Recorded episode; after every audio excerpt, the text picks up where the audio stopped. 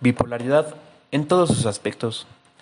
Este podcast, creado a partir de la necesidad y compromiso como estudiantes de brindarles y compartirles información concreta y totalmente verídica que sin duda nos ayudará a comprender todo lo que abarca en este trastorno tan popular pero también tan ignorado.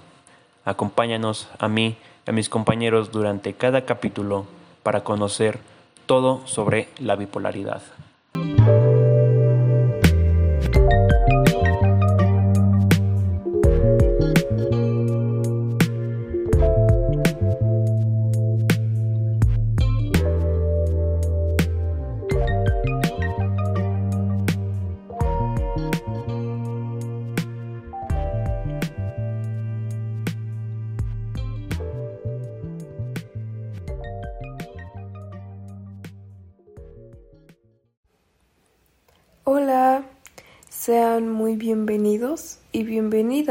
A este podcast, La bipolaridad en todos sus aspectos. Yo soy Elizabeth Jaramillo. En este capítulo nos estará guiando la compañera Valeria Rueda, alumna del TEC Campus Estado de México. Al igual, tendremos la participación de los estudiantes Juan Carlos López, Dana Lara y Diana Rivera, estudiantes de Prepatec Esmeralda, durante el cual aprenderemos una de las partes más interesantes de este trastorno, es decir, los diferentes tipos del trastorno afectivo bipolar. Además, nos adentraremos en los síntomas y características de cada uno de ellos. Esto con la finalidad de que puedas irlos diferenciando.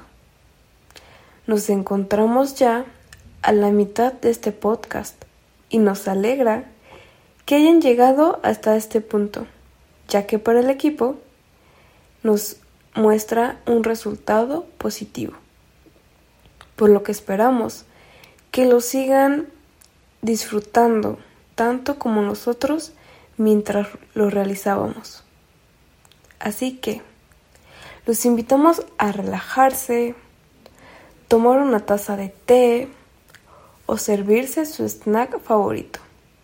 Cualquier cosa que los haga concentrarse mientras escuchan este interesante y sobre todo informativo capítulo y se inmersan un poco más en este mundo de la psicología.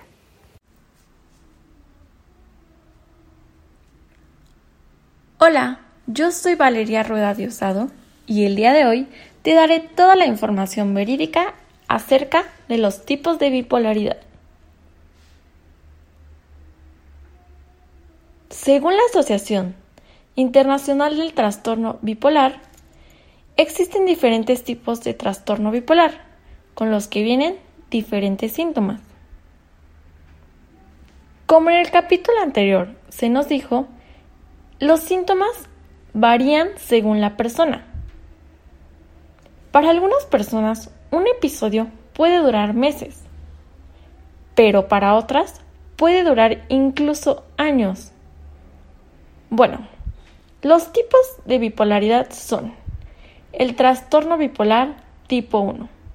La persona ha sufrido al menos un episodio maníaco, que éste puede estar precedido o seguido de un episodio hipomaníaco o un episodio depresivo mayor.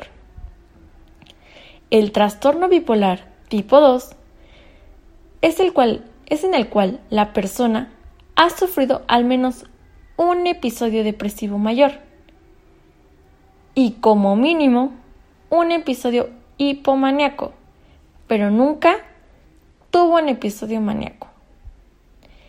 Incluso existe un trastorno bipolar tipo 3.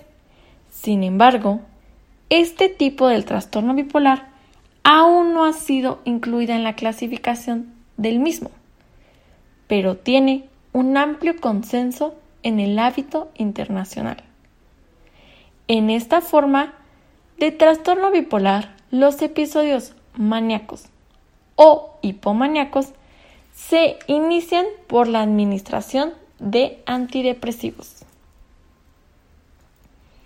Otro sería la ciclotimia o los episodios enfermos. Incluso estos episodios pueden llegar a ser mixtos.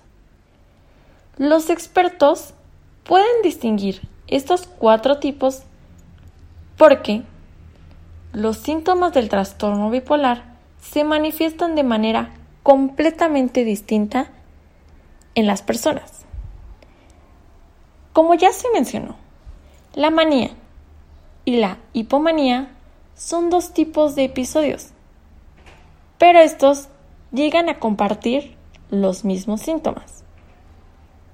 Sin embargo, la manía es más grave que la hipomanía y causa problemas más notorios en el trabajo, la escuela, eh, algunas actividades sociales, algunas actividades deportivas, entre otras. Así como dificultades muy notorias a la hora de hacer relaciones. Además, la manía puede provocar una desconexión de la realidad, es decir, la psicosis, y esta requiere hospitalización. También existen los episodios depresivos mayores. Estos consisten en insomnio, por el contrario se puede dormir demasiado, la pérdida del interés, adelgazamiento importante sin la necesidad de alguna dieta, fatiga y pensar, planear o intentar el suicidio. La diferencia esencial entre ambos tipos de bipolaridad consiste en en el trastorno bipolar tipo 1 aparece un cuadro maníaco que consiste en la exaltación del estado de ánimo, la hiperactividad y una serie de síntomas que incluyen los episodios maníacos, que estos duran al menos 7 días con síntomas maníacos tan graves que necesitan de atención hospitalaria inmediata. Por otra parte, en el trastorno de bipolaridad tipo 2, esa exaltación del estado de ánimo es mucho más leve y no es necesario una hospitalización. Esta se puede controlar y se le conoce como hipomanía. Estos episodios depresivos también son frecuentes, pero suelen durar al menos dos semanas. El trastorno bipolar 2 no es una forma más leve de ver el trastorno bipolar tipo 1, sino que este es un diagnóstico diferente Mientras que los episodios maníacos del trastorno bipolar tipo 1, como ya se había dicho, pueden ser graves y muy peligrosos, las personas que tienen el trastorno bipolar tipo 2 pueden estar muy deprimidas durante periodos más largos de tiempo. Esto puede causar un deterioro importante en la salud y en el estado físico de la persona. En cuanto al trastorno esquizoafectivo de tipo bipolar, por su parte es una enfermedad que cursa similarmente al trastorno bipolar de tipo 1, pero con la presencia de síntomas psicóticos como delirios y alucinaciones. Esta en ausencia de alteraciones afectivas como depresión o manía, si bien el trastorno bipolar puede aparecer a cualquier edad, generalmente este se diagnostica en la adolescencia o un poco después de los 20 años. Los síntomas pueden variar de una persona a otra e incluso estos pueden cambiar con el paso del tiempo. Ok, resumiendo todo lo anterior, es decir, si experimentas un episodio de ánimo elevado seguido de un episodio depresivo, es muy probable que padezcas el trastorno afectivo bipolar tipo 1. De lo contrario, si experimentas episodios depresivos seguidos de algún tipo de episodio maníaco, mucho más leve, es decir, la hipomanía, es muy posible que se te diagnostique o que te enfrentes al trastorno afectivo bipolar tipo 2. Bueno, esta fue toda la información acerca de los tipos de bipolaridad. Espero que les haya quedado muy claro y que hayan comprendido cuáles son las diferencias y cómo saber qué tipo tienen, cómo saber qué tipo de bipolaridad se tiene. Gracias. Muchas gracias, Val, por esta grandiosa información. Espero que les haya interesado este capítulo y que les haya servido esta información. En el siguiente capítulo estaremos hablando sobre cómo tratar a una persona con este trastorno y si es que llevan algún tratamiento. Nos vemos en el siguiente capítulo.